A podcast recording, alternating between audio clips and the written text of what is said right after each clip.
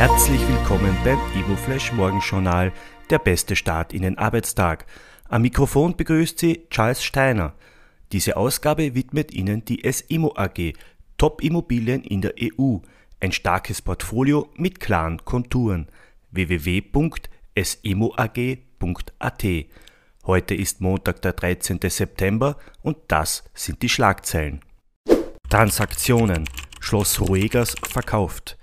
Künstler Gottfried Hellenwein und Immobilienunternehmer Clemens Hallmann haben gemeinsam das Barockschloss Ruegas im Bezirk Hollerbrunn erworben. Die neuen Eigentümer wollen das aus dem 16. Jahrhundert stammende Gebäude an der Grenze zu Tschechien in den kommenden Jahren nachhaltig sanieren. Entstehen soll ein Ort der Kreativität und des kulturellen Schaffens. Dividende. SIMO will 50 Cent je Aktie bezahlen. Bei der SIMO steht eine Dividende in Höhe von 50 Cent je Aktie ins Haus. Diese soll auf der virtuellen Hauptversammlung am 14. Oktober vorgeschlagen werden, wie das Unternehmen am Freitag bekannt gab. Für 2019 war die Ausschüttung mit 70 Cent je Anteilsschein deutlich höher ausgefallen. Die spannendste Meldung heute früh, Leerstandsabgabe, Kritik vom ÖHGB.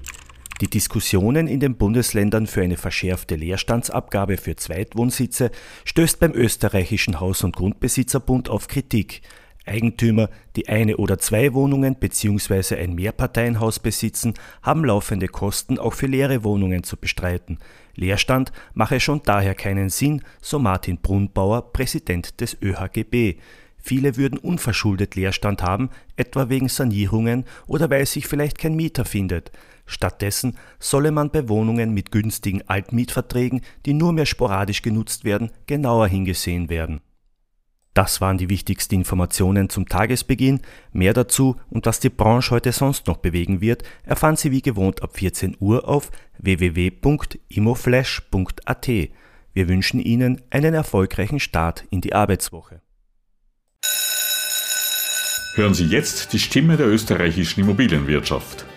Der ÖVI steht für Qualität, Interessenvertretung und Networking und lädt Sie herzlich ein zum ÖVI Immozert Bewertungssymposium am Donnerstag, 16. September 2021.